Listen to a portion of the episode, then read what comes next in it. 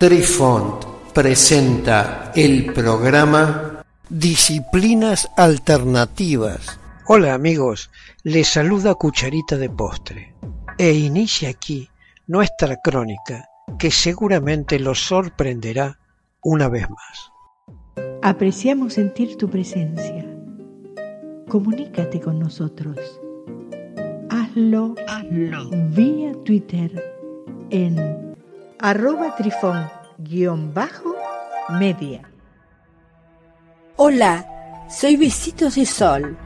En el programa de hoy escucharemos... Alquimia la profesión primaria. Origen babilónico de la alquimia.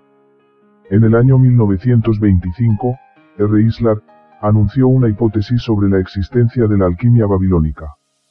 Robert Islar, nacido el 27 de abril de 1882, fue un erudito judío austríaco que escribió sobre temas de mitología, religión comparada, historia de la ciencia y astrología. Dio conferencias en la Sorbona y Oxford. Su hipótesis fue conocida, después de la publicación de textos químicos asirios por R. Campbell Thompson. Thompson nació en Kensington y se educó en St. Paul's School y también en Keyes College, Cambridge, donde leyó idiomas orientales como el hebreo y el arameo. En el año 1904 encontró los restos del templo de Nabu, en Nínive, que fueron destruidos en 2016 por el Estado Islámico de Irak. Las tablillas que contenían estos textos, eran de la gran biblioteca del rey Asurbanipal en Nínive. Islar, creía que estos textos eran la documentación histórica más antigua de la idea de la maduración y el perfeccionamiento de los metales. Y constituían una prueba de los orígenes mesopotámicos de la alquimia. Su argumento se basó en la interpretación del significado del término kubu en el texto principal.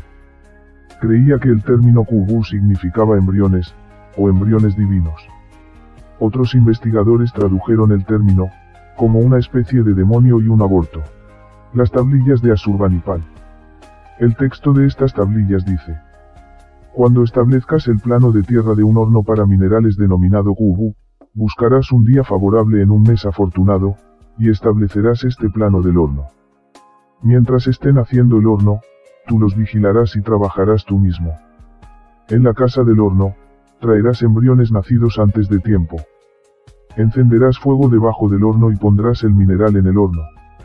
En la epopeya babilónica de la creación, Kubu, designa el cuerpo monstruoso de Tiamat comparado con un feto, cuyo demiurgo se prepara para dar forma al mundo. Demiurgo por definición es según los gnósticos, el alma universal, o principio activo del mundo. El demiurgo que da forma al mundo en la epopeya de la creación es el dios Marduk, el hijo mayor de Enki. En resumen, según los símbolos y ritos que acompañan a las operaciones metalúrgicas, surge la idea de una colaboración activa del hombre y la naturaleza. Quizás incluso la creencia de que el hombre, por su propio trabajo, es capaz de superar los procesos de la naturaleza. El acto por excelencia de la cosmogonía, a partir de una materia viva y primordial, a veces se pensaba como una embriología cósmica. El cuerpo de Tiamat era, en manos de Marduk, un feto. Y como toda la creación y toda la construcción reprodujeron la cosmogonía modelo, donde el hombre, construía o creaba, imitando la obra del demiurgo. El opus alchimicum o piedra filosofal. Fue a partir de tales experiencias rituales, combinadas con técnicas metalúrgicas y agrícolas, que gradualmente surgió claramente la idea de que el hombre puede intervenir en el ritmo cósmico. Que puede anticipar un resultado natural, y precipitar un nacimiento. Ese fue el punto de partida, hacia el gran descubrimiento de que el hombre puede asumir la obra del tiempo, idea que hemos visto claramente expresada en textos occidentales posteriores. Aquí también reside la base y la justificación de la operación alquímica, denominada como el opus alchimicum, que atormentó la imaginación filosófica de la humanidad durante más de dos mil años, la idea de la transmutación del hombre y el cosmos por medio de la piedra filosofal.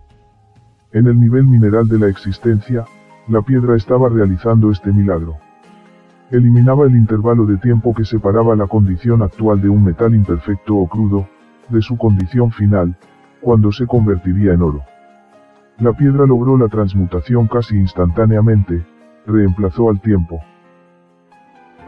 Queridos amigos, los esperamos en nuestro próximo encuentro con un nuevo artículo que estamos seguros será de vuestro interés.